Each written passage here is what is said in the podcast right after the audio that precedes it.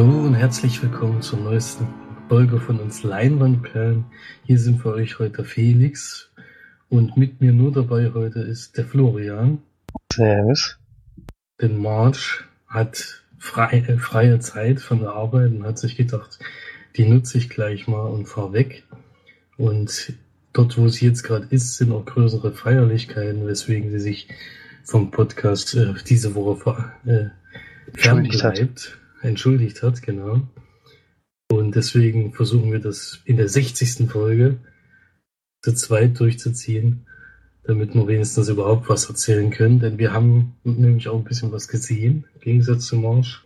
Die hätte diese Woche auch nicht so viel erzählen können wahrscheinlich, weil das Sneak, wir zwei konnten nicht in die Sneak, weil ich weiterhin äh, krank gewesen bin. Und deswegen haben wir diese Woche wieder eine Sneak von Florian Enzul. Und den Rest, den wir gesehen haben, besprechen wir dann wie immer danach. Aber beginnen tun wir natürlich mit dem Film Starts der Woche, diesmal vom 16.06. Da haben wir einmal Central Intelligence, oder wie man es auch immer ausspricht.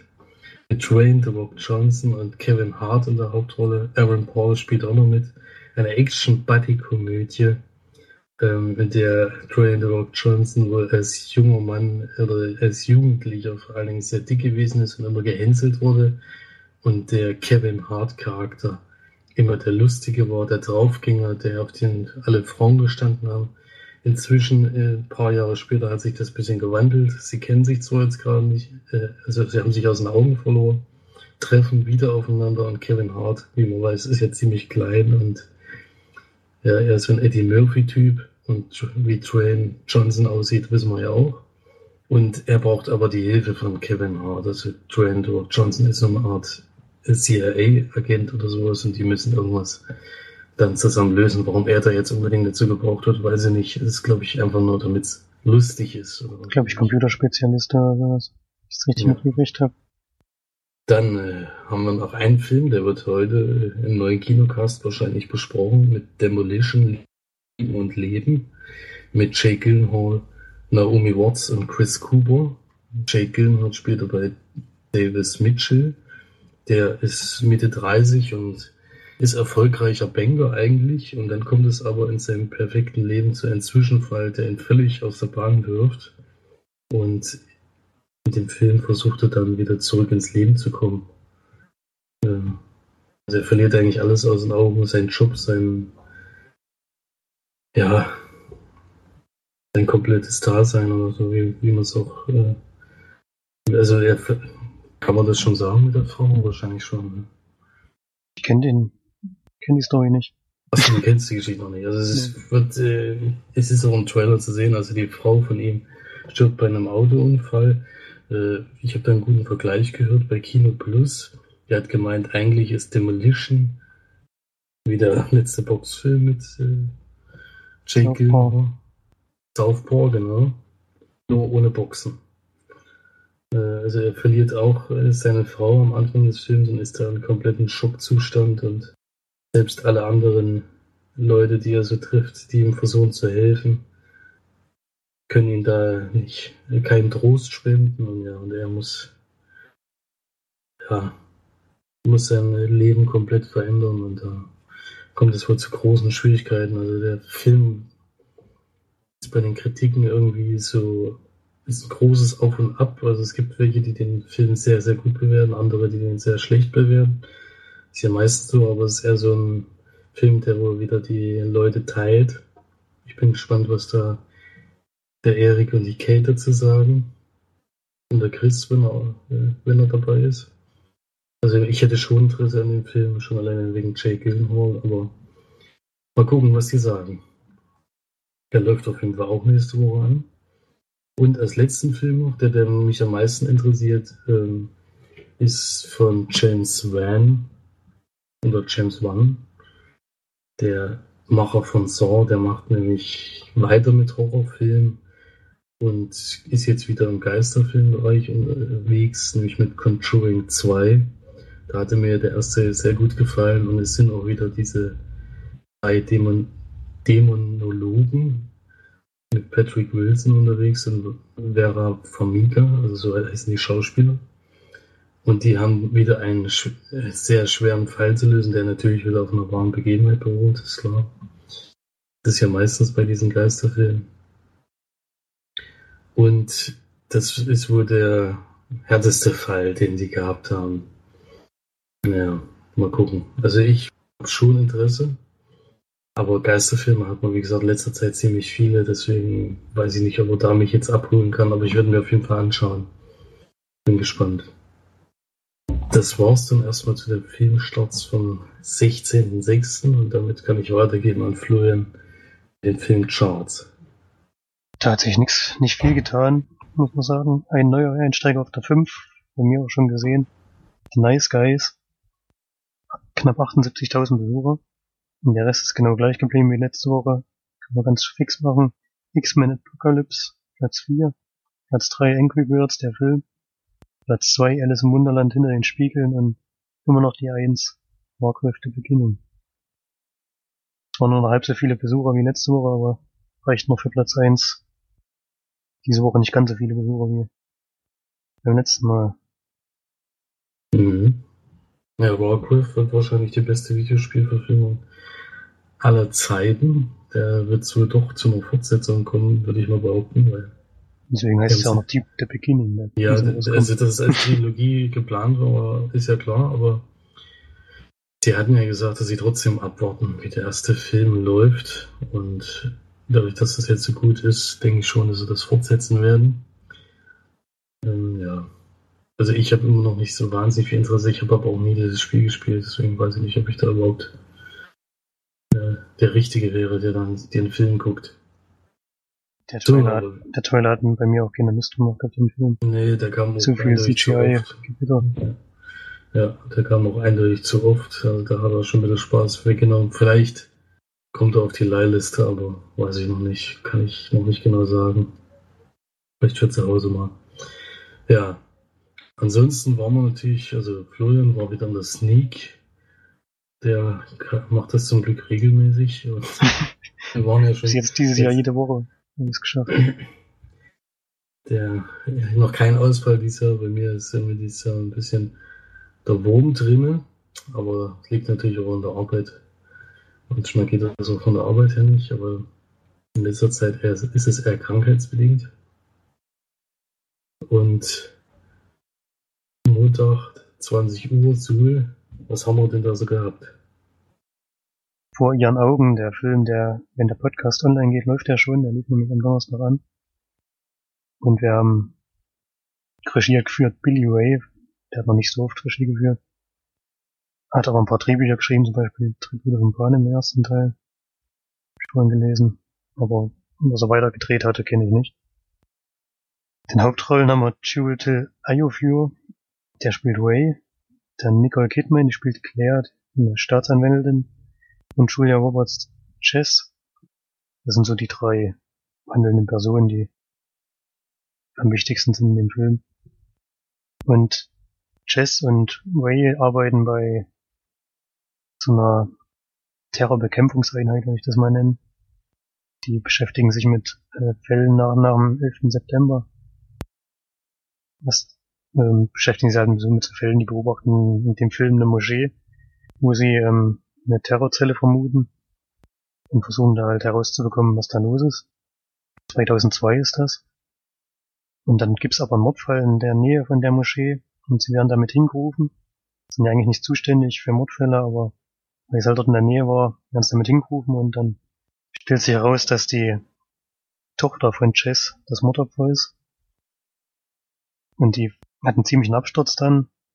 Und die anderen beiden versuchen, also Claire und Ray versuchen so ein bisschen dazu ermitteln. Vor allem Ray, der dann doch sehr, sehr in diesen Fall hineingezogen wird und auch persönlich sehr betroffen ist.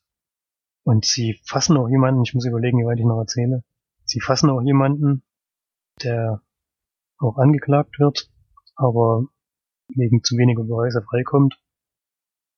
Und dann gibt es einen Zeitsprung und wir sind 13 Jahre später, nämlich 2015, wenn der Film auch gedreht wurde und auch spielt, dann, beziehungsweise er springt immer zwischen diesen beiden Zeiten hin und her. einige Szenen sind 2002 und die anderen jetzt. Und Ray hat einen neuen Hinweis gefunden, er arbeitet nicht mehr für diese, ich glaube fürs FBI haben die da gearbeitet, wenn ich das nicht richtig weiß. Sondern als freier Detektiv, könnte man sagen. Und hat, kommt einen neuen Hinweis für den alten Fall und versucht den jetzt wieder aufzurollen. Versucht auch Nicole Kid, die Nicole Kidman-Figur, die Staatsanwältin ist, inzwischen die Oberstaatsanwältin, glaube ich. Versucht die davon zu überzeugen, den alten Fall wieder aufzurollen und trifft auch Jess wieder.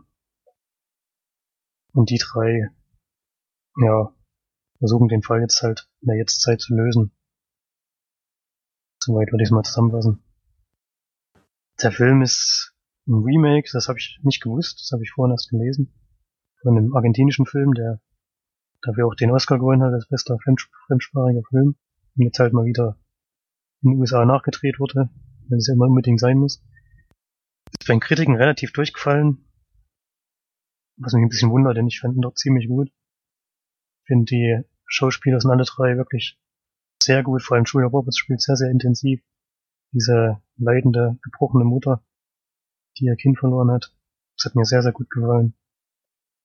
Der Fall ist auch ein bisschen ungewöhnlich. Es geht so ein bisschen darum, wie wichtig kann eine Person für eine Gesellschaft sein, um dann vielleicht alles machen zu dürfen. So weit könnte man gehen, könnte man erzählen.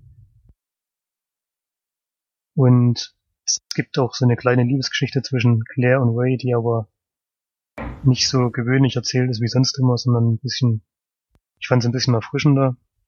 Denn, na gut, es verrate jetzt nicht, was da alles passiert. Was ein bisschen schade war, sie haben ganz am Ende des Films noch einen Twist eingebaut, der aber so vorbereitet wurde, dass es noch am Endeffekt keine Überraschung mehr war. Deswegen hätten sie es eigentlich auch weglassen können, denn ich glaube, jeder, wenn man den Film sieht, weiß man, was ich meine. Man weiß dann einfach, was zum Schluss passiert.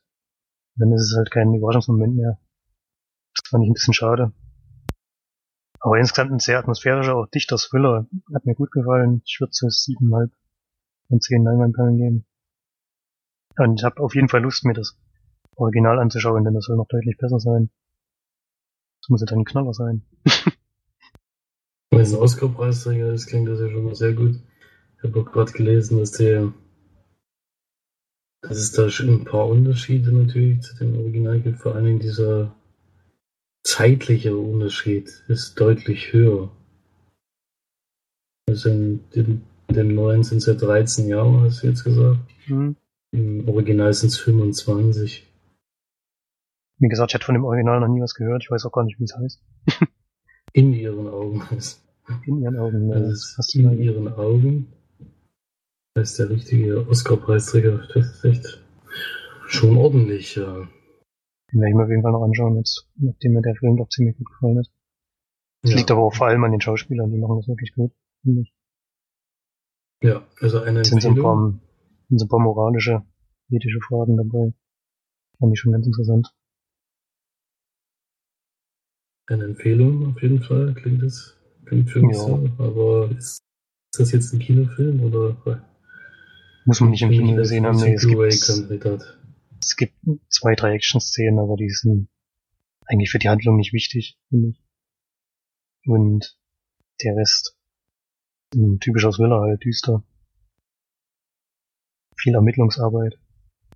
Muss man jetzt nicht im Kino auf der Leinwand gesehen haben. Mhm, also, trotz. Und Hank, Hank Schrader spielt noch mit. Wer Breaking Bad kennt. Kennt du Hank Schrader? Mhm. Wie der Schauspieler heißt, weiß ich jetzt gerade nicht. Aber der ist mir gleich aufgefallen. Also den gab's, ich weiß wohl, dass ich, also dadurch, dass ich jetzt gerade dieses Cover sehe, weiß ich, dass der auch mal, auch mal bei Amazon Instant Video auf jeden Fall mal verfügbar war. Deswegen habe ich jetzt gerade mal nachgeguckt, also inzwischen ist er wieder raus. Zurzeit nur an der Flatrate verfügbar. Also ich meine, das Original ist bei Maxstone. Der Rest ist leider nicht äh, alles bezahlen. Ja. Hm. Hm, müssen wir noch warten. Müssen wir noch warten. Ja, aber der kommt bestimmt wieder. Der Hauptdarsteller ist von uns bekannt als Wild Tales. da haben wir den zuletzt gesehen. Der spielt auch mit. Ja, also eine empfehlenswerte Sneak diese, diese Woche. Ist ja auch wieder schön. Obwohl in letzter Zeit hat es ja, glaube ich, keinen Film so richtig verrissen, aber. Nee, aber er hat, glaube ich, drei oder viermal jetzt nacheinander sechs Punkte. Sechs Punkte, ja. Also immer ein bisschen besser als Durchschnitt. Da sind wir diesmal es- deutlich höher. Ja. Das ist schon mal gut. Ja, ansonsten waren wir nämlich gar nicht im Kino. Das, äh, dazu hat es diese Woche dann nicht gereicht.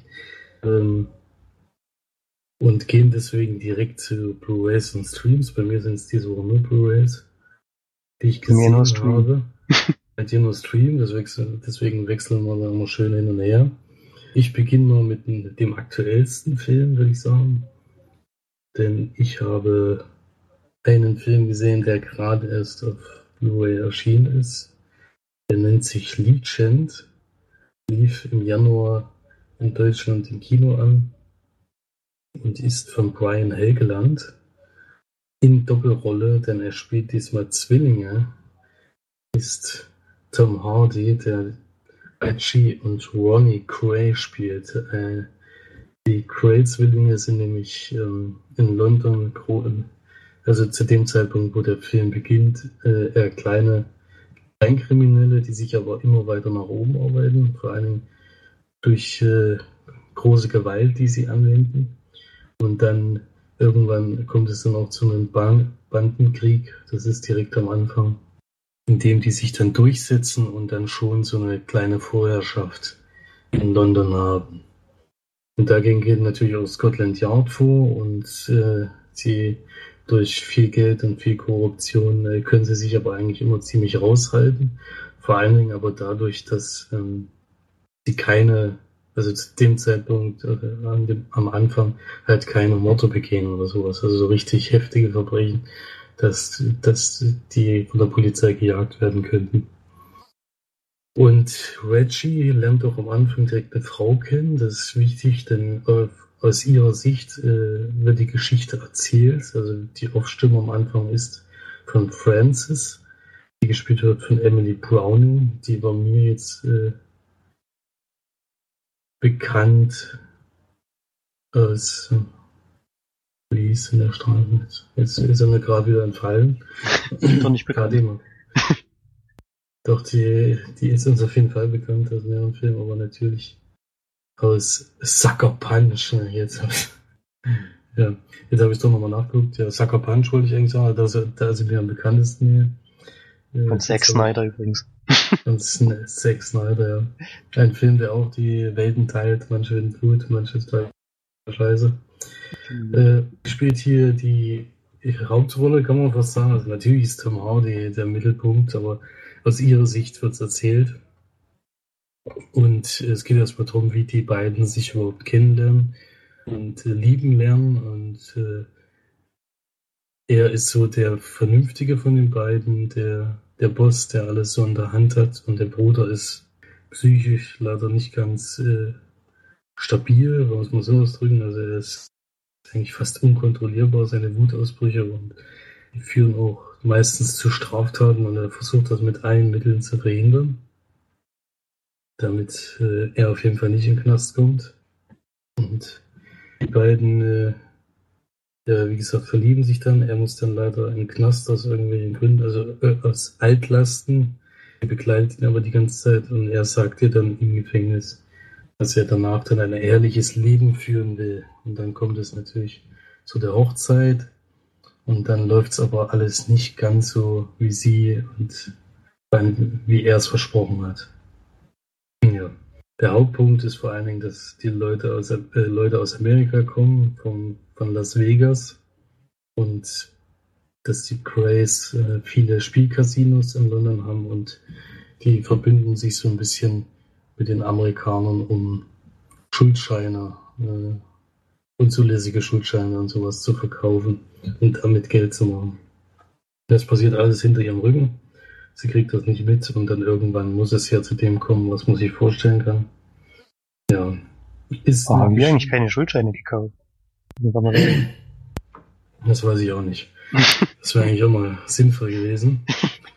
äh, ein bisschen mehr verzocken können. Das Ganze äh, basiert auf einem Buch. Und das Buch basiert wieder auf einer wahren Begebenheit. Also die Great Zwillinge hat es gegeben. Es, es spielt 1950.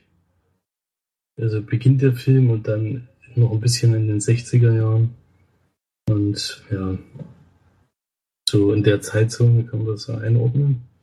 Ja, ansonsten weiß ich nicht. Also es ist ein Mafia-Film. Ich finde aber eigentlich, dass es nicht so der spannendste Mafia-Film ist, weil dann doch alles, äh, ja, es ist alles so offensichtlich. Ich meine, sie ist einfach total naiv, weil sie glaubt, dass er damit aufhört und dass da im Hintergrund nichts passiert, obwohl er nächtelang immer unterwegs ist. Klar kann man dann sagen, ja, Spielcasinos haben nur nachts auf, aber dass da noch ein bisschen was anderes drin läuft, kann man sich vorstellen. Polizei finde ich auch irgendwie, naja gut, in der Zeit war es anscheinend so, dass man viel mit Korruption schon lösen konnte, also mit Geld vor Dingen. Die kaufen sich da auch öfters aus äh, schwierigen Situationen frei und sowas. Also das ist damals war alles möglich gewesen. Man hofft, dass das heutzutage nicht mehr so ist. Und ja, aber ansonsten bin ich nicht so ganz überzeugt von dem Film. Ich meine, ich finde Tom Hardy toll in der Doppelrolle. Die deutsche Synchronisation hat nicht so wahnsinnig gut geklappt. Ich denke mal, im Englischen ist der Film auf jeden Fall besser. Also der, der, der, der spricht ja dann beide und er versucht bei Ronnie halt so ein bisschen verrücktes, äh, unverständliches äh, Deutsch zu sprechen, um sich abzuheben von, von Reggie natürlich. Und das hat aber dann eher ein bisschen genervt. Also das hätte man vielleicht doch eine ganz andere Stimme nehmen können, weil Zwillinge haben ja auch nicht dieselbe Stimme. Also das ist ja, muss ja eigentlich auch nicht unbedingt sein.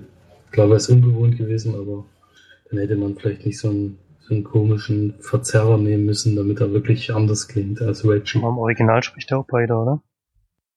Das äh, denke ich schon, dass er dabei spricht, ja. Jetzt hätten sie ja nochmal nachsynchronisieren müssen. Nee, das spricht ja schon beide. Gehe ich jetzt mal sehr stark davon aus. Ich weiß nicht, wie er es gemacht hat.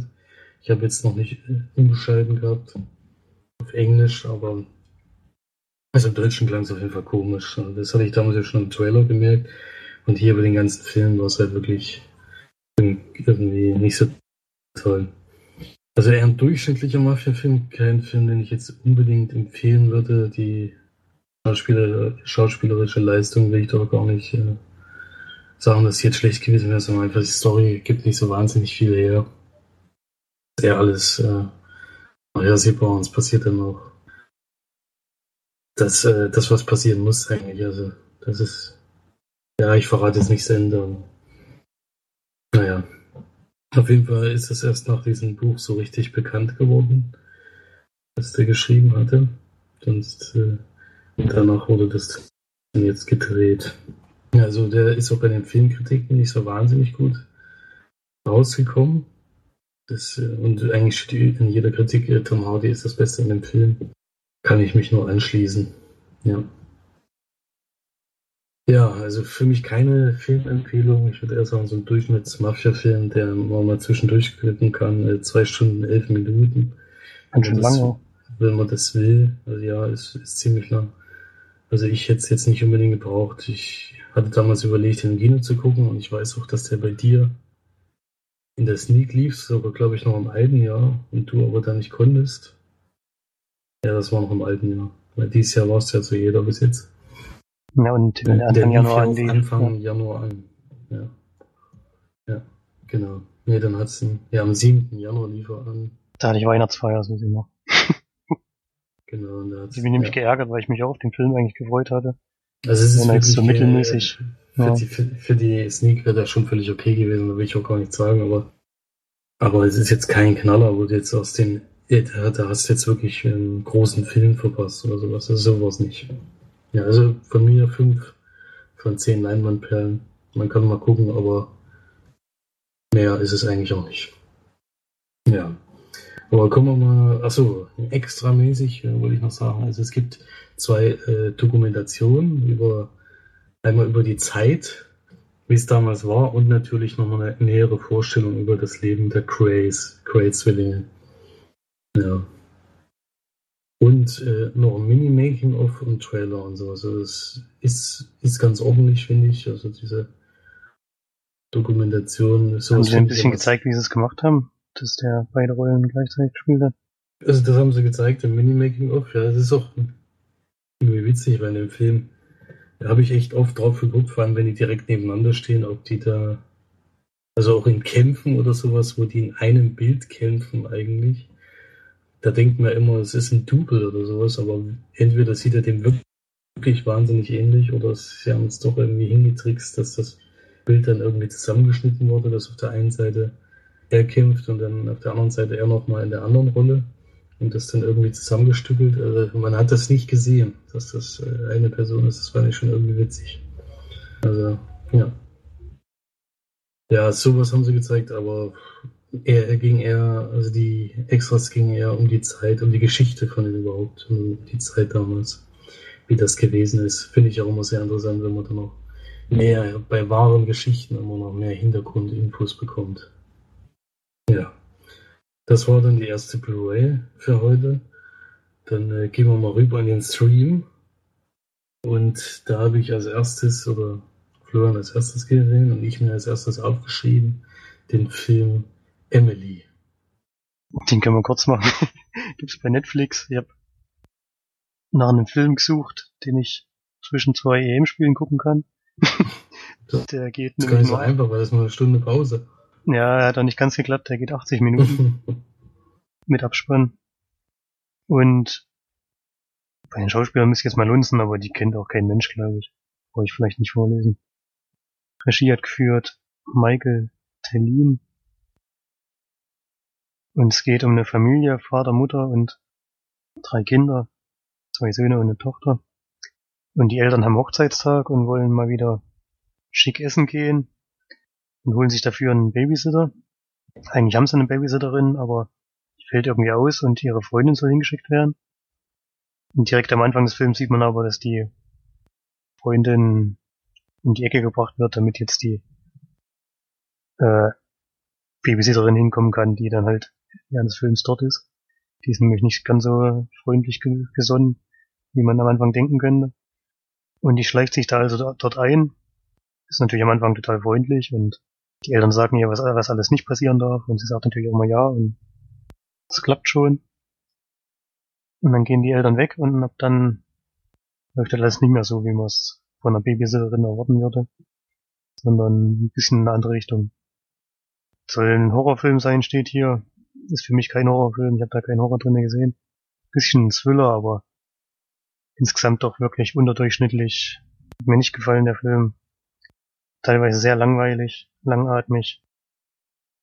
Es gibt so ein paar Kampfszenen, die sind aber leider so dunkel gefilmt, dass man überhaupt nicht sieht, wer, wer jetzt gerade wo ist und mit wem kämpft. Man weiß zwar, mit wem man kämpft, aber man sieht es halt nicht.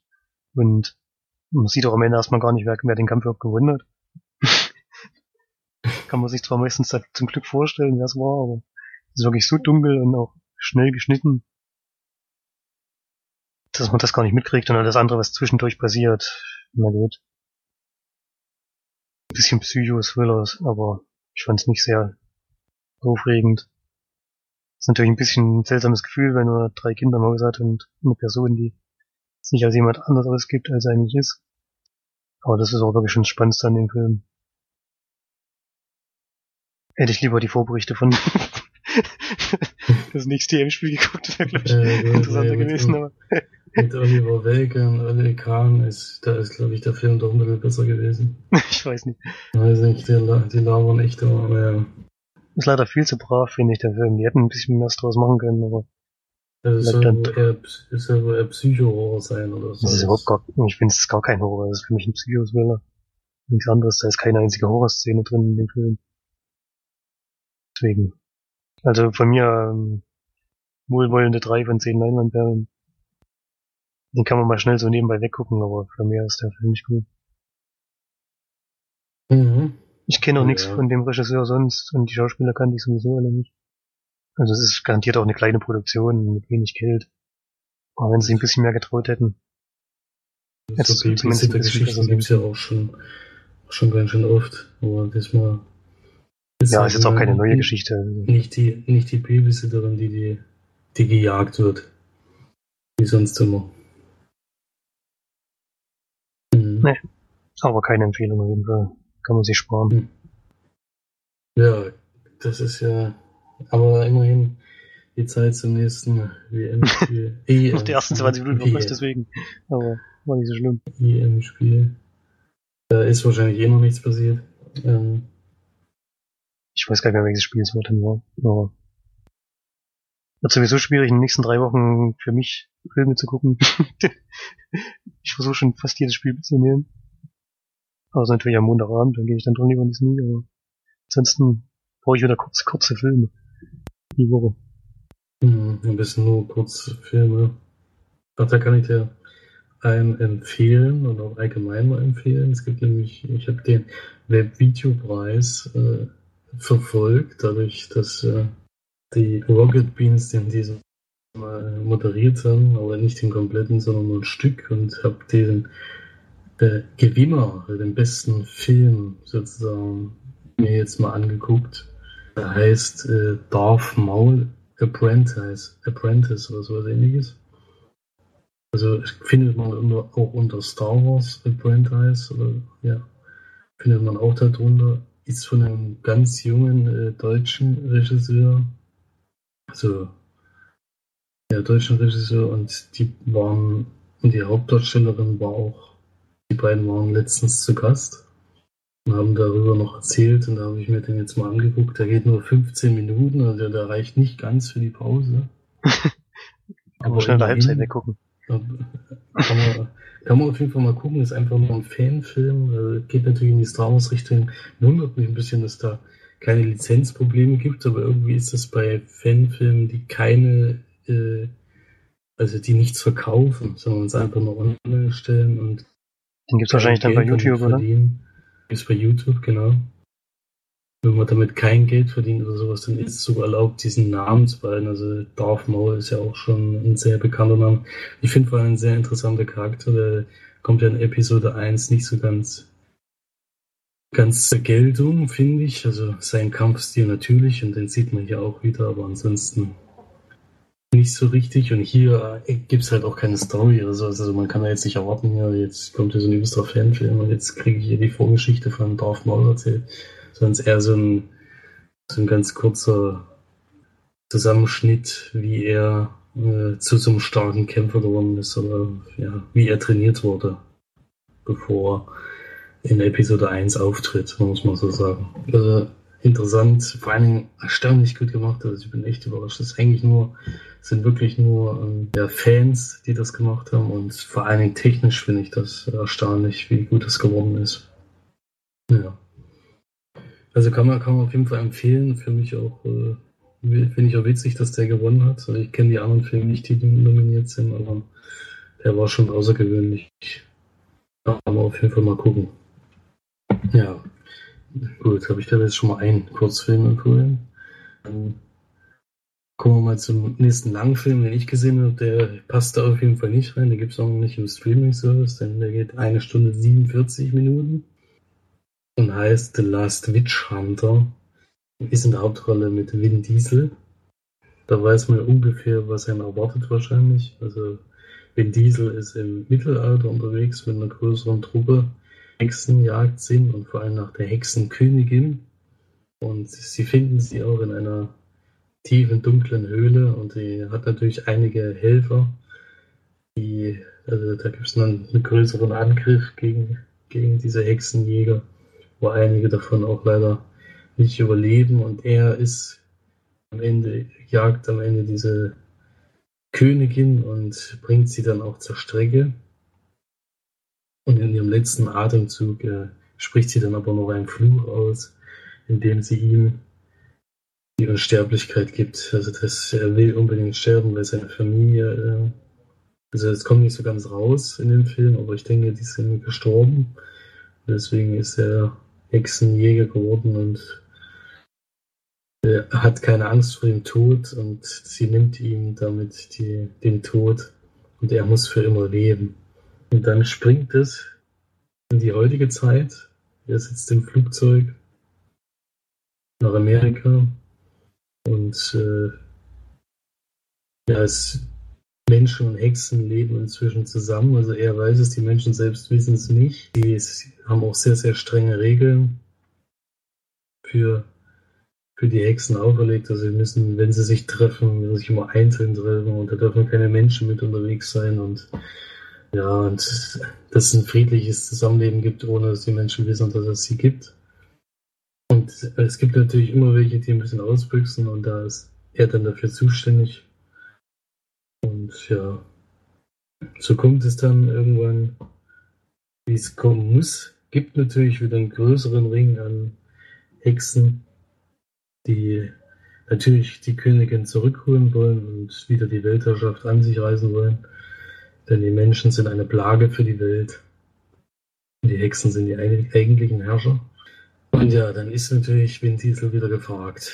Und sie, er trifft dann auch noch auf Michael Caine, den Priester spielt, der ihn so die ganze Zeit unterstützt. Also er kriegt immer wieder einen neuen Priester an die Seite gestellt, der seine Lebensgeschichte Geschichte weiterschreibt.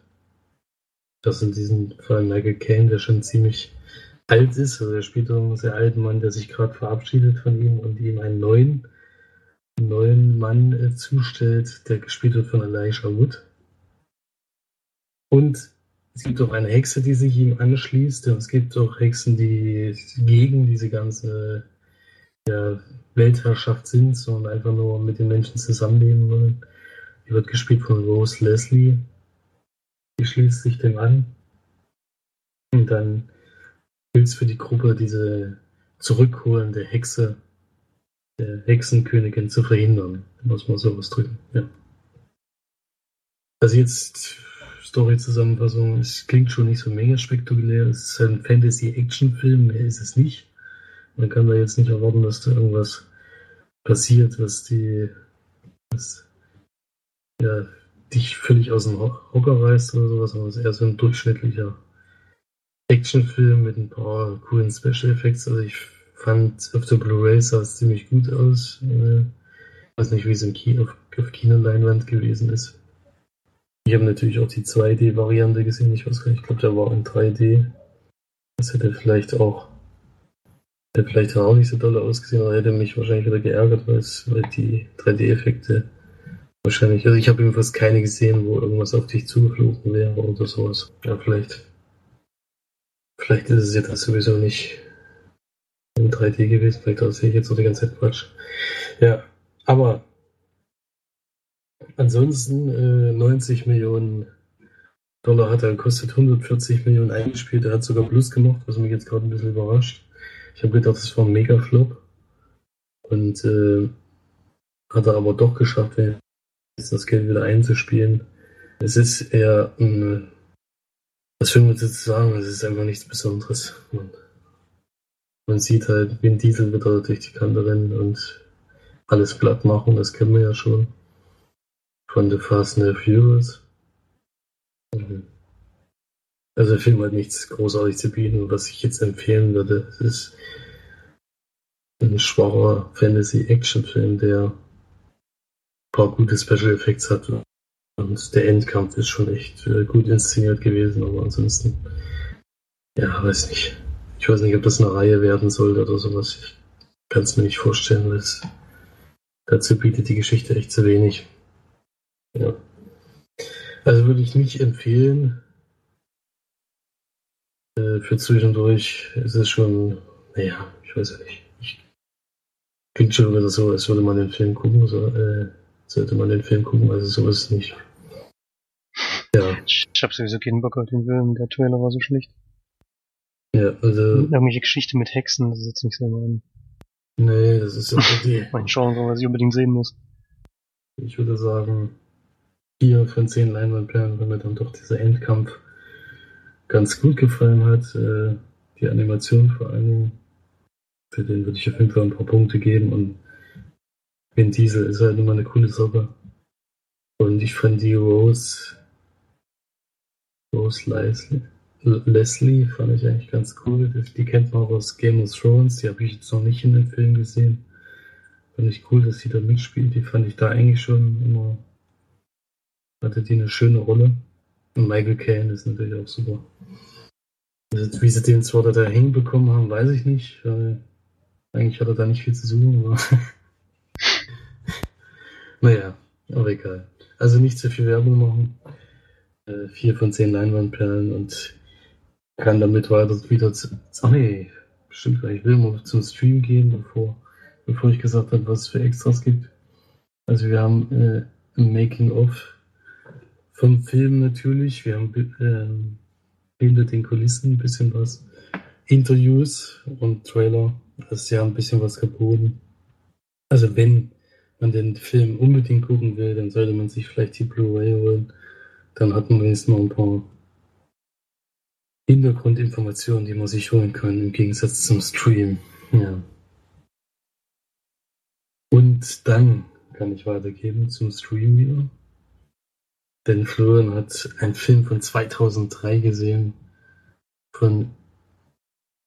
Ja, den Namen kann ich auch noch nicht aussprechen. Alejandro González Iñárritu. Oscar-Preisträger, aber nicht für diesen Film, denn der nennt sich 21 Gramm. Ja, den habe ich geguckt. Kurz davor habe ich mit Vater, den habe ich nämlich zum Geburtstag Into the Wild geschenkt und den haben wir letzte Woche Sonntag geguckt. Ich jetzt schon das zweite Mal, den habe ich schon mal besprochen in Folge Nummer 9. Falls das jemand nochmal hören will, ich finde, der funktioniert beim zweiten Mal gucken noch, obwohl er zweieinhalb Stunden geht. Ist einfach ein ganz, ganz toller Film. Gemacht von Sean Penn und deswegen wollte ich jetzt mal wieder einen Film mit Sean Penn gucken. Und ich kannte 21 Gramm noch nicht. Ist ein Drama. Und ähm, viele werden den Film schon kennen, deswegen Behandlung ganz kurz nur, es gibt einen tragischen Unfall, bei dem zwei Kinder und ein Vater ums Leben kommen, nämlich der Mann von Christina. Christina wird gespielt von Naomi Watts. Und dann haben wir noch Sean, Sean Penn, der spielt Paul. Und Benicio del Toro, der spielt Jack. Und um die drei geht es hauptsächlich in diesem Film. Die haben alle mehr oder weniger was mit diesem Unfall zu tun. Und aufgrund dieses Unfalls ähm, ändern sich die Beziehungen der drei zueinander, während der Film spielt. Man könnte bei diesem Film nicht spoilern, das liegt daran, dass der nicht chronologisch erzählt ist, sondern wir springen immer wieder zwischen den Zeiten, den handelnden Personen, die da in verschiedenen Beziehungen zueinander stehen, hin und her. Und ich habe ein bisschen gebraucht, um in den Film reinzukommen, um was mal mitzukriegen, wann sind wir jetzt wo. Und man sieht das ein bisschen an dem Aussehen der Figuren und auch natürlich, dass sie sich dann kennen, denn am Anfang des Films kennen sie alle drei noch nicht. Und dass sie halt auch miteinander kommunizieren und, und so weiter. Das hat bestimmt fast den halben Film gedauert. Ab dann weiß man schon so ziemlich, worum es geht, denn der Unfall passiert gleich ganz am Anfang. Und auch, wer jetzt wie was damit zu tun hat, kriegt man schon relativ früh mit. Und man sieht auch, ich glaube, in den ersten zehn Minuten oder so die, die Schlussszene des Films. Oder eine der Szenen kurz vor Schluss des Films. Und muss ich dann halt so von diesen ganzen Puzzlestücken zusammenbauen, was ist wann passiert und hängt wie zusammen. Ja. Ich finde es immer interessant, wenn Filme nicht so nach Schema F gedreht sind. Es ist zwar jetzt nicht das erste Mal, dass ein Film nicht chronologisch ist, aber mir hat das doch sehr gut gefallen. Es liegt natürlich auch im Drehbuch. Das ein sehr packendes Drama einfach ist, was auch einem, einen mitnimmt. Gerade wenn Kinder zu Tode kommen, da ist bei mir schon meistens ganz vorbei. Und ist auch einfach von allen dreien sehr, sehr gut gespielt. Ich glaube, Naomi Watts und Benicio del Toro waren auch zumindest nominiert von Oscar. Sean Penn nicht. Ich habe gelesen, es liegt daran, dass man nur einmal im Jahr einen Oscar nominiert werden konnte und der hat in dem Jahr für Mystic River einen Oscar gewonnen, deswegen konnte er für den Film nicht nominiert werden. Hätte aber, glaube ich, da auch eine Nominierung verdient gehabt. Ich würde auf jeden Fall empfehlen, wer den Film noch nicht gesehen hat, sich den mal anzuschauen. Ist wirklich sehr interessant gemacht. Mir hat's sehr gut gefallen. Ich gebe dem 8,5 von 10 Leinwandperlen. Und doch eine Sehempfehlung auf jeden Fall. Du kennst ihn, glaube ich, auch, oder? Ich habe ihn gesehen, ja, aber das ist äh, dem Alter des Films geschuldet auch schon etwas länger her. Ja, ich habe den schon äh. ewig auf meiner Watchlist. Achso, den gibt's hier, Emily bei Netflix. Hab ich beide Tage geguckt. Ja. Also den habe ich schon lange auf der Watchlist gehabt, aber weil er halt auch über zwei Stunden geht, habe ich ihn lange ein bisschen vor mir hergeschoben, aber mhm. jetzt hatte ich doch mal Lust drauf. Es ist halt auch ein düsteres Drama, da hat man jetzt auch nicht immer den Nerv für oder sowas. Das stimmt, ja. Also ich habe den Film auch gesehen, aber das ist schon so lange her, dass ich, ich weiß das noch mit dieser Endszene, dass die direkt am Anfang gezeigt wird. Äh, aber ansonsten, nee, also Urteil würde ich mir da auf keinen Fall jetzt zu erlauben. Ich weiß noch, dass der mir auf jeden Fall gut gefallen hat und Eindruck hinterlassen hat. Ja, am Anfang habe ich gedacht, wir sind irgendwie, wir sind irgendwie in verschiedenen Dimensionen oder so, weil ich noch nicht gewusst habe, dass der nicht chronologisch erzählt wird. Dachte ich einfach, die bewegen sich jetzt in verschiedenen äh, Dimensionen und sind da unterschiedlichen Beziehungen zueinander, die ganzen Figuren. Das wäre das wäre komisch gewesen, ja. Nee, dann ist es so, wie es dann gelaufen ist, doch besser. Ja, das kann ich, ich meine, nach einer Viertelstunde, 20 Minuten oder so, muss ich da weiß man es dann. Worauf das hinausläuft. Ganz am Anfang war ich ein bisschen verwirrt. Ja. Gut. Dann haben wir letzten Film aus dem Stream. Dann kommen wir noch zu einem Film, den ich auf Blu-ray gesehen habe. Zum Abschluss. Der heißt Straßen in Flammen. Streets of Fire, auch im Englischen. Von 1984. Ein Actionfilm von Walter Hill mit Michael Pear, Willem Dafoe und Diane Lane. Diane Lane ist da erst 19, also da kann man sich ungefähr einordnen, wie 1984 ist auch schon ein paar Jahre her und Willem Dafoe ist auch sehr, sehr jung. Ähm, da geht es um die junge Diane Lane, die zurück in eine Ortschaft kommt, wo sie wohl aufgewachsen ist, dort einen Musikauftritt zu haben, denn sie ist ein ja, Rockstar geworden in den USA und kehrt er wieder zurück, um ein Benefizkonzert zu geben. Und da kommen dann alle Leute, die sie kennen und äh, kommen da hin und feiern, wollen mit ihr feiern. Und aber nach zwei Liedern äh, kommt dann eine größere Motorradgang rein, die einfach die Bühne stürmen, stürmen und ihn mit, äh, sie mitnehmen. Und ja, dann alle Leute panisch wegrennen und unter anderem ist da eine junge Frau dabei, die wohl einen Bruder hat, der mit ihr wohl längere Zeit zusammen war. Und der auch äh, lange Jahre trainiert wurde von, also er ist bei der Army gewesen natürlich, aber auch so äh, nimmt er immer so Aufträge an wie ja, für Sicherheitsversorgung oder Leute irgendwo rauszuholen oder sowas, aber er macht das immer alleine. Den ruft sie dann gleich an und er soll natürlich nach Hause kommen, was er dann auch macht. Er hatte auch einen schlechten Ruf in, der, in dem Ort, denn die Polizei ist auch nicht besonders gut auf ihn zu sprechen. Und die kriegen das natürlich mit, dass er gerade zu dem Zeitpunkt zurückkommt, können sich dann auch ihren Teil denken. Und sie sagt ihm das und er will aber nicht sie einfach so befreien, sondern geht zu dem Manager und verlangt Geld dafür, was der dann auch macht. Hinzu kommt, dass er da eine junge Frau trifft, die auch längere Zeit bei der Armee war und die auch Geld nebenbei verdienen will und sich ihm anbietet, äh, mitzukommen. Und so versuchen die dann zusammen diese Motorradgang so ein bisschen ja, auszutricksen, zu zweit gegen eine große Gruppe, um diese Frau zurückzuholen. Ja. Mehr will ich da vielleicht gar nicht sagen, aber vielleicht noch dazu sagen, dass diese Rückholaktion nicht das Ende des Films ist, sondern eher die Mitte. Das, da geht es dann noch ein ganzes Stück weiter. Ja, es ist eher, wir haben es in Extras gesagt, ein Rock-Musical-Action-Film, denn es kommt sehr, sehr viel Musik drin vor. Was mir eigentlich ganz gut gefallen hat, also auch von ganz vielen verschiedenen Musikrichtungen. Also man sieht am Anfang sie natürlich, dann äh, treffen sie noch auf verschiedene Bands äh, in der Gegend, wo sie dann unterwegs sind. Und da werden dann auch öfters fast ganze Lieder gespielt. Also das fand ich eigentlich ganz, ganz gut gelöst. Ähm, und ja, ansonsten ist er so ein ganz normaler Rettungsaktionsfilm mit, äh, mit einem obercoolen Darsteller, der eigentlich unbesiegbar ist, ist klar. Der das auseinander nimmt was es da gibt. Und äh, Willem Dafoe ist dabei dieser Gang von dieser Mot von, der, von den Motorradfahrern.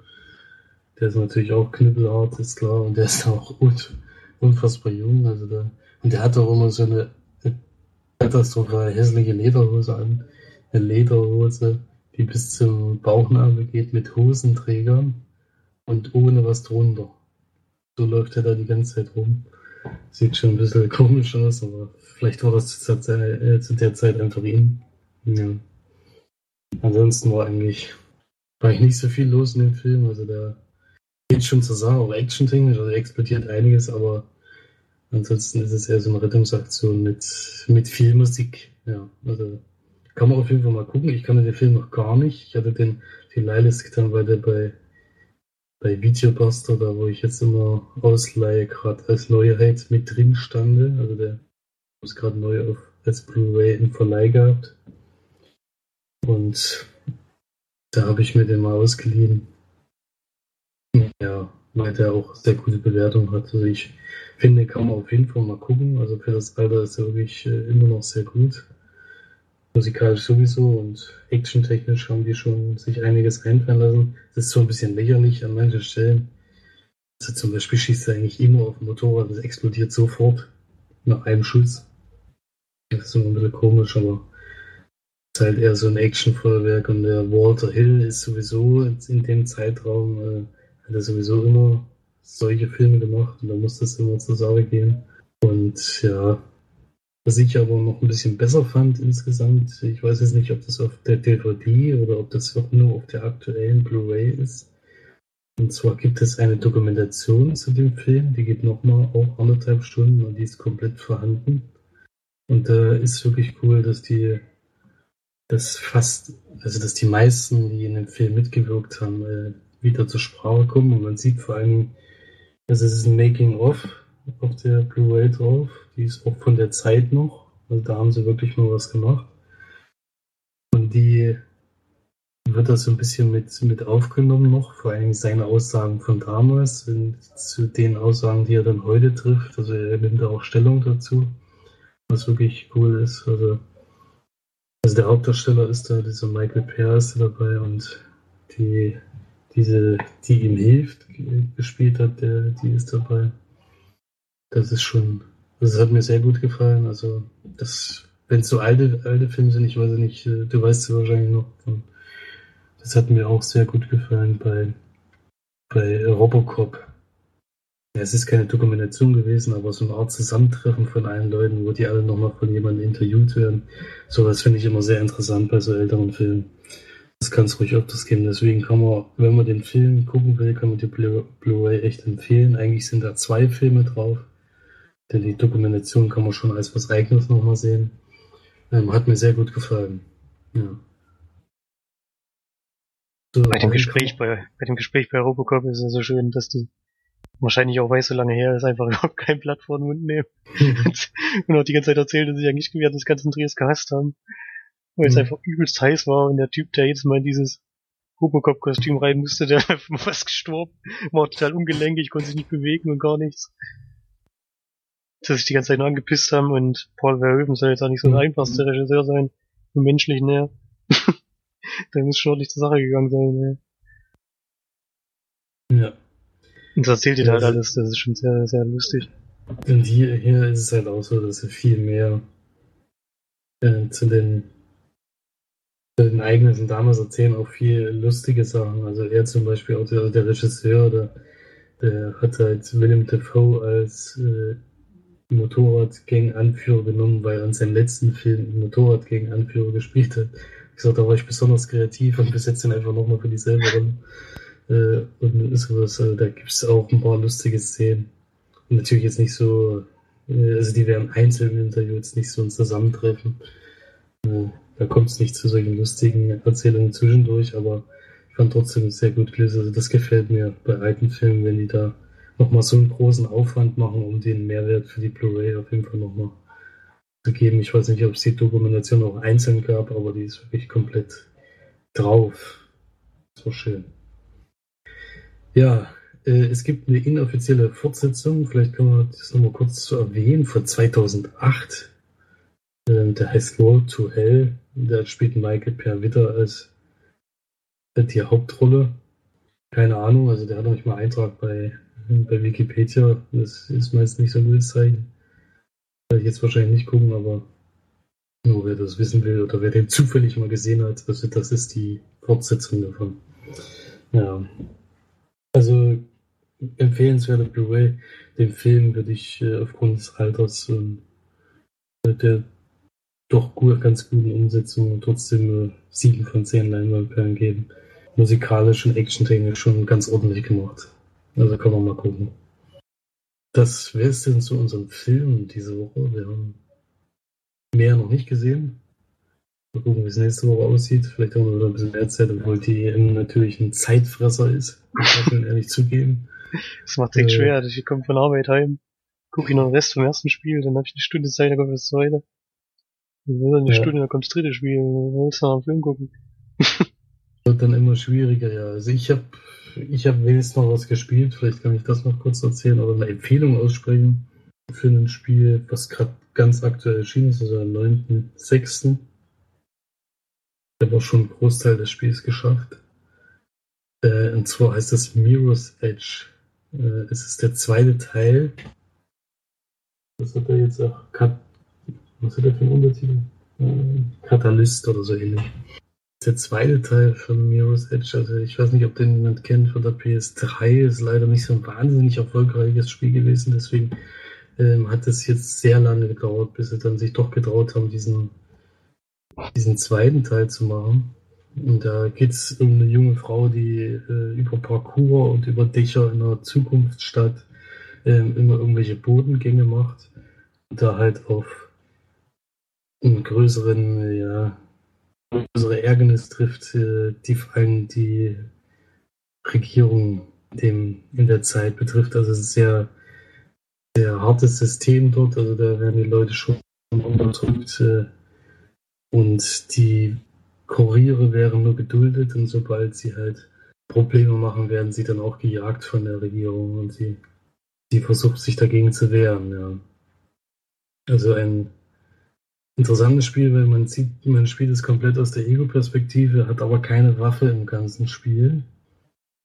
Ähm, und es ist so eine Art Parcours, den man die ganze Zeit absolviert und es funktioniert echt einwandfrei. Ich hätte es nicht erwartet. Ich, also ich hatte es damals beim ersten Teil ja auch schon gemerkt, dass die das gut umgesetzt haben, aber hier haben sie es nochmal verbessert und ich finde, es spielt sich viel, viel einfacher, also es geht viel einfacher von der Hand, diese ganzen Parcours-Elemente und man denkt immer, jede Taste ist 28 mal besetzt. Und man muss, man kann diese ganzen Moves gar nicht sich merken, aber mit der Zeit gehen die so in Fleisch und Blut über, dass es echt total einfach ist. Im ersten Teil war das noch eine noch mit normalen Levels, also dass man in so einer Art Schlauch immer klettern musste und äh, Wachen umgehen musste und sowas. Und hier hat man im zweiten Teil aber eine komplett offene Welt, in der man die Frau spielt und man äh, läuft auch von Auftrag zu Auftrag oder man kann Nebenaufgaben erfüllen oder sowas. Da ist einiges geboten und da möchte ich echt mir eine Empfehlung aussprechen, weil ich finde, dass Spiel hebt sich doch von anderen Spielen ab durch dieses Parcours-Element und vor allem ohne Waffen. Also ist eigentlich fast immer die bessere Variante. Es geht nicht immer, also sie kann auch kämpfen, aber es ist keins, wo man jetzt in jeder zweiten Szene mit der Rotflinte auf 20 Leute schießt und dann die, die nächste Ecke geht und das sind die nächsten 20 Gegner, sondern geht vor allen Dingen darum, ähm, möglichst geschickt und ja, es wird einem auch nicht alles angezeigt, das ist bei diesen Kletterpassagen. Also die, die muss dir immer den eigenen Weg suchen. Das ist so manchmal gar nicht so einfach, vor allem je weiter man es spielt. Äh, da ist man viel am Suchen und viel am Probieren. Das macht das Spiel eigentlich aus. Also für mich ein sehr eigenes und äh, eigene Variante von dem Spiel. Also die heb, das Spiel hebt sich doch deutlich ab. Und deswegen möchte ich da auf jeden Fall eine Empfehlung aussprechen. Hat auch bei einer der strengsten Seiten 88% gekriegt, die ich kenne, deswegen habe ich es mir dann geholt. Eine doch sehr hohen Wertung und ich finde, da, das hat es auch auf jeden Fall verdient, weil da, bin da echt überrascht, wie gut das Spiel gelungen ist. Ja, ich hoffe, dass dann diesmal ein finanzieller Erfolg wird, dass es dann doch diesmal nicht so lange dauert wie beim ersten Mal, da nochmal was Neues zu machen. Ja. So viel dazu. Dann äh, haben wir da im Spielebereich nach ungefähr einem Jahr auch mal wieder was gemacht. ich komme gar nicht mehr zum Zocken so richtig. Sind wir immer. Äh, ja, ich spiele schon immer Sachen, aber meistens sind die halt immer schon ein bisschen veraltet, wenn man die erzählt. Wenn man was äh, berichten will, dann äh, oder was über Spielen hören will, dann sind es ja meistens eher die aktuellen Sachen, die einen interessieren. Wenn man dann hier ein Spiel hat, was schon ein halbes Jahr alt ist und das hat man dann endlich durchgespielt, dann braucht man davon nichts mehr erzählen, weil schon alle tausend Seiten davon berichtet haben und jeder weiß, worum es geht und was es ist. Hier kann ich mal wieder von einem ganz aktuellen Spiel berichten. Das ist schon mal was anderes. Ja, also gab's euch, wenn ihr Interesse dran habt. Das ist, äh, das lohnt sich auf jeden Fall. Also, Und was für einem Spiel kann man das dann am ehesten vergleichen, dass man so ein bisschen weiß. Wenn mir das gefällt, gefällt mir das wahrscheinlich auch. also es ist vergleichbar, würde ich jetzt sagen, dadurch, dass es viel mit Klettern zu tun hat und sowas. Es ist vielleicht mit, das ist, ja, es ist schwierig. Wie wie gesagt, es hebt sich so ein bisschen ab. Also, wenn man Assassin's Creed gespielt hat oder, oder Uncharted zum Beispiel, dann eher da diese Kletterpassagen. Und da, das sieht man halt alles aus der Ego-Perspektive. Also am liebsten würde ich es eigentlich vergleichen mit Hardcore, nur ohne Waffen. Weil so sieht man das auch. Also wenn sie rennt, sieht man auch meistens die Hände im Bild. Oder wenn sie klettert, man hat halt wirklich nur seine ihre Beine oder und ihre Arme im Blick. Und wenn man halt mal in so ein Fenster reinguckt, dann spiegelt sie sich mal ein bisschen, aber ansonsten sieht man sie eigentlich fast gar nicht. Also das Spiel ist schon äh, was Eigenes, würde ich sagen, aber wenn man es vergleichen will, dann schon mit den großen Blätterpassagen in, in Spielen wie Assassin's Creed und Uncharted. Nur eben nicht aus Third Person, also nicht aus der Hinter Hinterkopfkamera oder über den Schulterblick, sondern aus den eigenen Augen, also Ego-Perspektive. Das ist schon, macht es schwieriger, aber auch irgendwie effektvoller auf jeden Fall. Also wenn man da irgendwo runterstürzt, dann stür- stürzt man halt gleich mit runter. Das ist halt schon was anderes. Ja. Ja.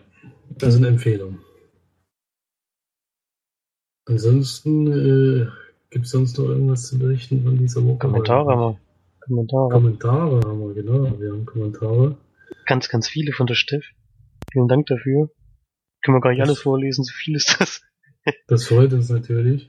Auf jeden Fall, ja. Einmal hat sie ähm, X-Men gesehen, den neuen Teil. Und ich finde es nur interessant, dass er im Prinzip genau die gleichen Sachen kritisiert wie du, aber dem Film noch 8 von 10 gibt. Du hast, glaube ich, 4 von 10 oder Also wir können immer nur sagen, wir haben auch so inzwischen so ein bisschen das Gefühl, wir kritisieren sehr und sind auch ziemlich streng bei unseren Bewertungen. Allerdings, zumindest bei mir so, ich lasse mir immer gerne Luft nach oben, wenn ich was sehe, was mich wirklich umhaut. Was dann wirklich mal eine 9 oder 10 von 10 verdient hat. Und wenn das dann zu viele Filme bekommen, finde ich, da fehlt irgendwie die ganz große Stufe nach oben. Deswegen bin ich immer finde- relativ streng. Ja, ich finde, ich finde auch, dass, dass glaube ich, die Durchschnittswertung äh, bei den Leuten einfach äh, ein bisschen höher ist als, als bei uns. Also bei uns ist 5 von 10 halt Durchschnitt. Und Durchschnitt heißt für mich eigentlich, dass ich den Film schon nochmal gucken würde oder schon äh, empfehlen würde, weil er hat mich durchschnittlich gut gefallen. Und das sind 5 von 10. Und dann ist 4 von 10 halt zum Beispiel schon ein Film, der zwar auch okay war, aber den ich jetzt nicht empfehlen würde. Der- Das ist halt der Unterschied bei anderen ist das vielleicht schon eine viel höhere Zahl. Das ist halt dann immer schwierig zu sagen, wenn, wenn ich einen Film nicht empfehlen kann oder mir nicht besonders gut gefallen hat, dann fällt er halt meistens schon unter die 5. Ja. Das geht mir so. Hm. So, dann hat sie noch geschrieben zu Hard Candy, der hat sie das nie gehabt, Gera noch. Und fand ihn damals übel schlecht. Ein von zehn Punkten.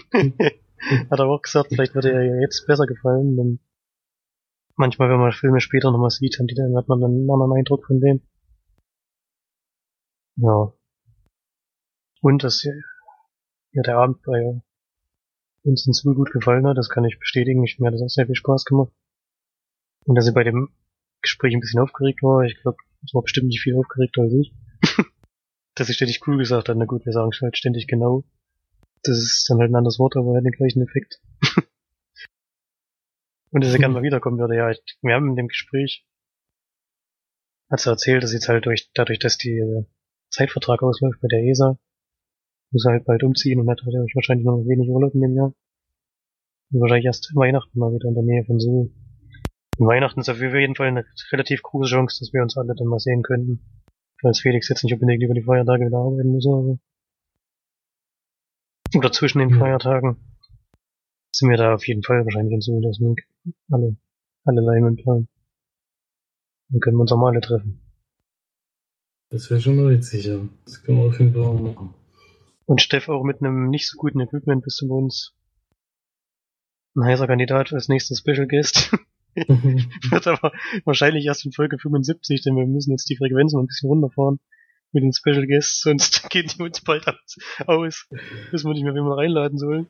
ja, ist gar nicht so einfach, alle zehn Wochen jemanden zu finden, der da mal mitmacht. Äh, Am Anfang dachten wir, wir ziehen es so durch, aber es ist, gestaltet sich zunehmend schwieriger. Ja. Aber Folge aber- 75, also du hast jetzt noch 15 Wochen Zeit, dir Mhm. viele schöne Filme anzuschauen und dann ist es soweit. Und ein Singstar Mikro äh, klingt schon mal gut, dann kannst du uns wieder noch was vorsingen. ja, ja. Das reicht uns auch. Das Du hast auch ein Singstar Mikro gehabt, keine- oder? Wer, ich? Nee. Ja, nee. also. Nee. Also nicht. Ich habe noch nie Singstar besessen, deswegen wundert mich jetzt gerade, das äh, Ich dachte, weiß ich nicht. das ist mir falsch. Wer weiß, wer das war. Wurscht. Ja. Aber so schlecht kann es nicht Nee. sein. Auf jeden Fall sehr witzig. Äh, das Ganze wir freuen uns natürlich, wenn es zu dieser Folge kommt. Du hast ja schon, äh, die Steff hat ja schon sehr viele interessante Sachen in der kurzen Zeit schon gesagt. Da kann man auf jeden Fall noch viele, viele Fragen dazu stellen. Das äh, lässt vieles offen. Und äh, freuen wir uns natürlich, wenn es da darum geht. Und ja, alle 25 Folgen Special Guest ist schon, glaube ich, die intelligentere Lösung. als alle 10 Folgen. Äh, Da hätten wir jetzt noch nicht mal drei gehabt, aber wir hätten auf jeden Fall noch welche in, in petto. wir haben, wir haben zwar jetzt auch wieder gerade welche im Petto, aber die haben wir alle in dem Zeitraum, wo es gerade ist, äh, ja, dazu zu bekommen, eben Zeit zu haben, ist aber gar nicht so einfach, wie wir jetzt festgestellt haben.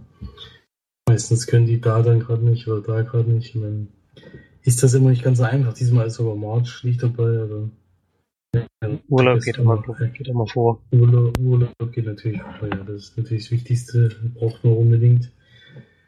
Und dann, ja, gucken wir mal, wie wir das dann in Folge 75 lösen. Ja. Nee, dann äh, haben wir auch noch zu den Kommentaren was gesagt. Ansonsten ist in der Woche nichts passiert, großartig. Fußball EM ging los, aber da werden wir uns raushalten.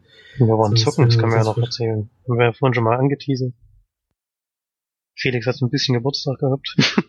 und die Leimenperlen und auch der Rest der Familie sind sch- bisschen sch- Glücksspiel machen gegangen.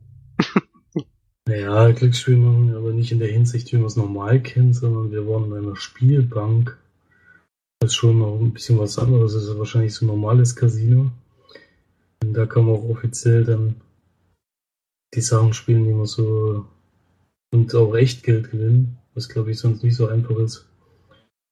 Im Ja. Casino schon, doch. Im Casino gewinnst du auch echt Geld. Ja, klar, aber gibt es dann auch äh, Roulette und solche Geschichten? Oder Pok äh, Pokern darfst du doch nicht offiziell in Deutschland, um Geld zu gewinnen, oder? Ich glaube, Pokern kannst du auch im Casino, aber es, äh, der Boom ist ein bisschen vorbei, habe ich das Gefühl. Das machen nicht mehr viele. Es war ja auch dort so, wir wollten ja eigentlich ein Turnier spielen, Poker. Wir Poker, Poker manchmal ganz gerne. Aber das ging an dem Abend leider nicht. Ich denke mal, weil auch zu wenig Leute das überhaupt Interesse dafür gehabt hätten, habe ich das Gefühl. Es gab dann noch so eine Poker-Variante gegen die Bank, aber da habe ich, glaube ich, mein meist, das meiste Geld verloren, das ich nur verloren habe. Insgesamt habe ich aber beim Blackjack gut abgeräumt und sogar mit, bin sogar mit Gewinn rausgegangen. Beziehungsweise Ja, plus es minus, halt plus minus null, wenn man die Getränke noch abzieht, aber damit bin ich doch sehr zufrieden Okay. an dem Abend. Ich dachte eigentlich, ich verzock ein bisschen was. So ist das ja richtig. Deswegen sind wir hingegangen und äh, wenn man sich auch Mindestgrenzen setzt oder sowas, dann, dann ist es auch völlig, völlig okay, wenn man halt mal Ja, vor allem, wenn man das nur einmal macht. Ja, das war so eine einmalige Geschichte, aber ich habe das ja nochmal so Spaß mal angeboten und ist ja auch lustig, dass man da eben nur in, im Anzug oder im Im also ordentlicher Kleidung hingehen darf und sowas. Ja, sind wir halt alle geschniegelt dorthin gegangen. Das war schon ganz witzig mal. Da muss man auch mal mitgemacht haben. Ist jetzt nichts, was ich jetzt nochmal machen würde. Sofort. Ja, das ist auch, ich finde es auch ein bisschen erschreckend, was da für teilweise für Geldbeträge über die Tische ja, geflossen sind. Wir sind da mit unseren 120 Euro eingezahlt und haben halt die 20 Euro verzockt. Und teilweise wurden da halt hier sechs, sieben grüne Scheine über den Tisch gezogen, über den Tisch gelegt. Und. Da hab ich mir auch so irgendwie so gedacht, na gut, mhm. mein halbes Gehalt mal schnell hier in drei Minuten verzockt oder so. Warum nicht? Kann man machen. da waren wir dann doch schon sehr, sehr, sehr, sehr defensiv eingestellt. Im Vergleich ja, zu allen anderen. Eine Grenze gesetzt und die haben wir auch nicht überschritten, deswegen, das war schon. Man muss sich da mal doch dran halten. ich glaube, insgesamt sind wir fast alle, also alle komplett, alle Familienmitglieder relativ wenig plus minus null ausgegangen. Manche haben alles verloren. Wir, Manche haben ein bisschen zwei, was verloren. Wir, ja zwei, ein bisschen was gewonnen. Wir hatten ja sogar vor allem zwei, die relativ viel Plus gemacht haben. Also für das, was sie eingesetzt haben, vor allen Dingen, wenn man es umrechnet. Ja. 200% ja, Gewinn oder so, das kann man schon mal machen. Ja. Das war auf jeden Fall mal ein witziges Erlebnis. Ich habe sowas auch nicht gehabt, dass ein Croupier und sowas, wo es jetzt eine Karten gibt und alles. Es, es ist wirklich ein Erlebnis. Und man kann das mal mitmachen, aber bei dem Geld, was man so schon einsetzen muss, um überhaupt eine Runde mitzuspielen, ist das auf jeden Fall nichts, was ich jetzt dauerhaft machen könnte. Nee. Das ist auf jeden Fall. Das ist ja auch gefährlich, wenn du ein paar Mal gewinnst. Das ist ja auch gefährlich. Dann das hat immer einmal mal gemacht zum Ausprobieren, hat auch Spaß gemacht. Genau. Das ja, jetzt brauchst du es nicht nochmal. Nochmal noch mal machen würde. Interessant, mal sowas mitzumachen. Also dafür war es ja mal da, um mal was zu machen, was mal was außergewöhnlich ist. Und ja, das ist schon mal eine schöne Geschichte. Ja. Nee, also kann man jetzt nicht unbedingt empfehlen. Wer Geld verlieren will. Hat viel Geld, hat Geld, Geld verlieren will. Also ich habe da ich habe da eigentlich Leute nur Geld verlieren sehen. Ich habe keinen von den Leuten, die wirklich groß Geld eingesetzt haben, irgendwie Gewinn sehen. Die haben auch eine Spielweise gehabt, die ich nicht verstanden habe. Also vor allem beim Roulette. Roulette ist wirklich.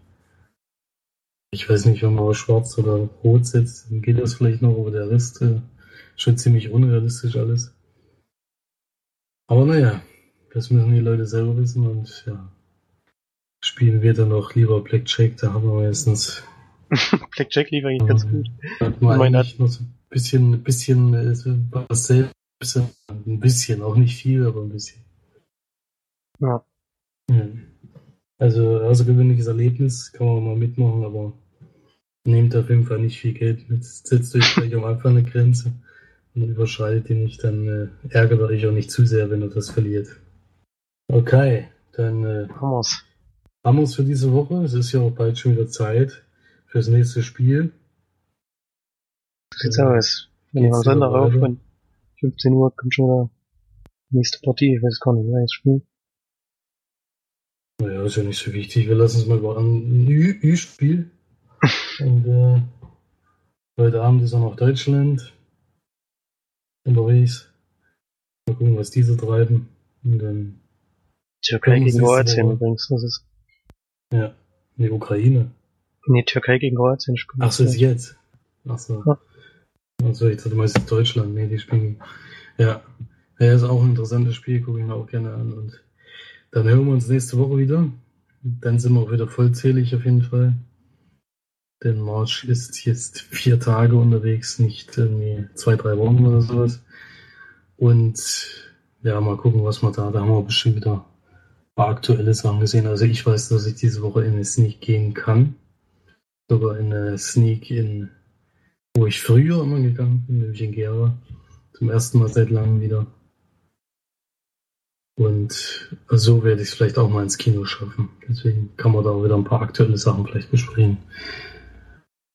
Gut, dann wünsche ich eine angenehme Woche. Schön, dass ihr wieder reingeschaltet habt, dass ihr wieder zugehört habt und macht das beim nächsten Mal auf jeden Fall wieder und damit verabschieden wir uns. Tschüss. Tschüss.